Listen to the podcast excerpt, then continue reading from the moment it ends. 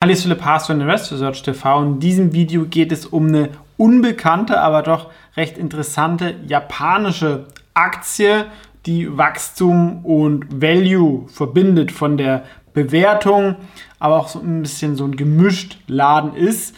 Ähm, also die haben verschiedene Webseiten, die dazugehören. In fünf ähm, Bereichen sind ein bisschen aus dem Venture Capital Bereich ähm, hervorgekommen. Sie heißen Binos auf Japanisch. Aber bevor es weitergeht, ganz kurz der Hinweis. Ähm, ich bin indirekt mit einer Mini-Position hier investiert. Daraus können sich Interessenskonflikte ergeben. Das hier ist keine Anlageberatung oder Anlageempfehlung.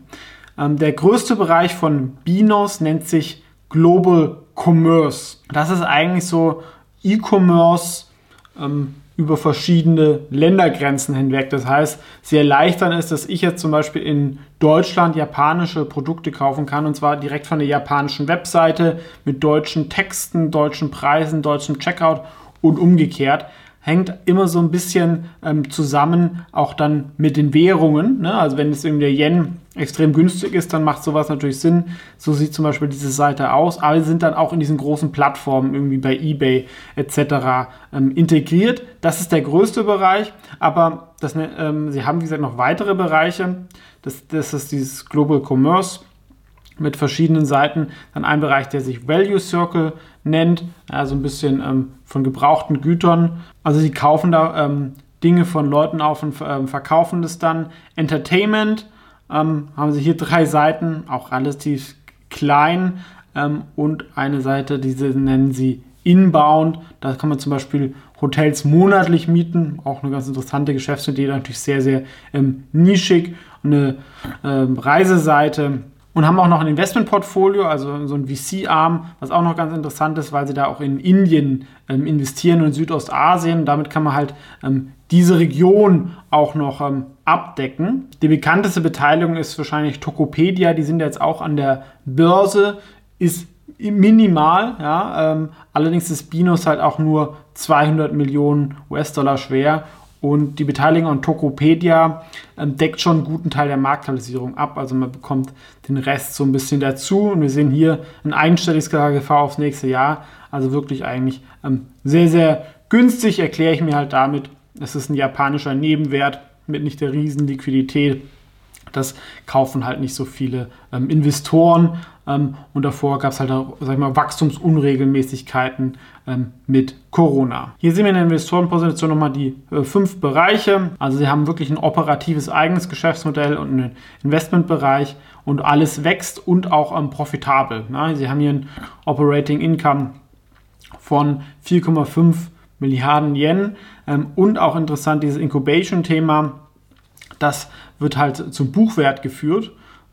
Ähm, und wir hat man hat aber auch einen Marktwert an der Börse und das ist halt, ähm, schwankt natürlich auch, aber deutlich höher. Und allein dieses ähm, mit Tokopedia und die verschiedenen Sachen, ist wahrscheinlich auch eher konservativ, ähm, haben wir einen Marktwert von 22 Milliarden und wir haben eben gesehen, die Marktkapitalisierung sind insgesamt 29 Milliarden.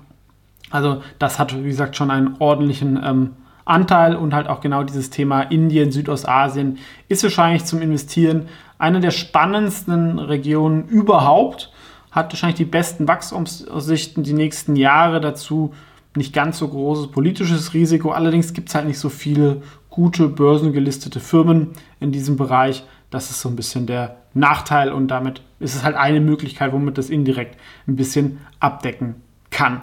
Hier sehen wir das Wachstum der verschiedenen Bereiche, also dieses Global Commerce wächst immerhin 33 Prozent, also das ist wirklich gut. Ähm, das andere, ähm, Value Cycle, kann man eher vernachlässigen, aber auch Entertainment und Other Businesses ähm, mit deutlichen Wachstumsraten bei hoher Profitabilität. Im internationalen Commerce sollte Ihnen auch helfen, dass sag ich mal, die Shipping-Raten, also die Lieferkosten, jetzt natürlich zuletzt günstiger geworden sind.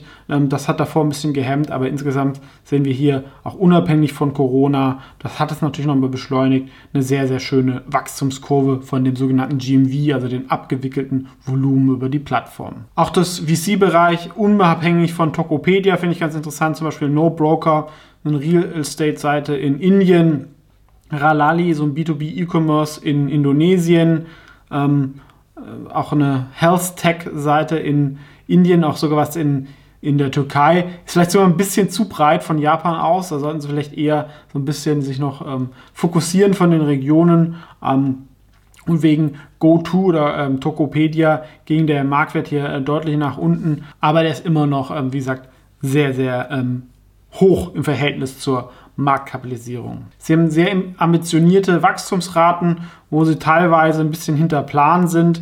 Vielleicht ist das auch ein bisschen Erklärung für den ähm, Aktienkurs. Langfristig können sie das natürlich auch wieder erreichen. Die Firma ist ähm, so mehr oder weniger Gründer geführt von dem Shoto Naui und hat wirklich auch dann ganz gute Zukäufe ähm, gemacht. Wie gesagt, vom Fazit, vom Fazit, wer japanischen E-Commerce ein bisschen abseits des Mainstreams ähm, mit ein paar spannenden Beteiligungen in und außerhalb Japans abdecken möchte, vielleicht auch die über Tokopedia, sollte sich das mal ähm, näher anschauen, ähm, wo es halt einerseits, sag ich mal, für aus der ähm, Buchwertsicht ähm, spannend ist für Value-Investoren, aber auch aus der Profitabilitätssicht ähm, mit dem gesehenen KGV aber es ist natürlich eine kleinere spekulative Aktie, die maximal zur Beimischung ähm, ähm, Sinn macht, meiner Meinung nach. Äh, wie gesagt, kann man ja auch indirekt über den Fonds ähm, abdecken, weil es eigentlich, das ist sowas, sag ich mal, Value und Growth ähm, in einer Sache zusammen. Wenn wir es so ähm, zusammenzählen, kommen wir so auf ein faires KGV so vor um die 19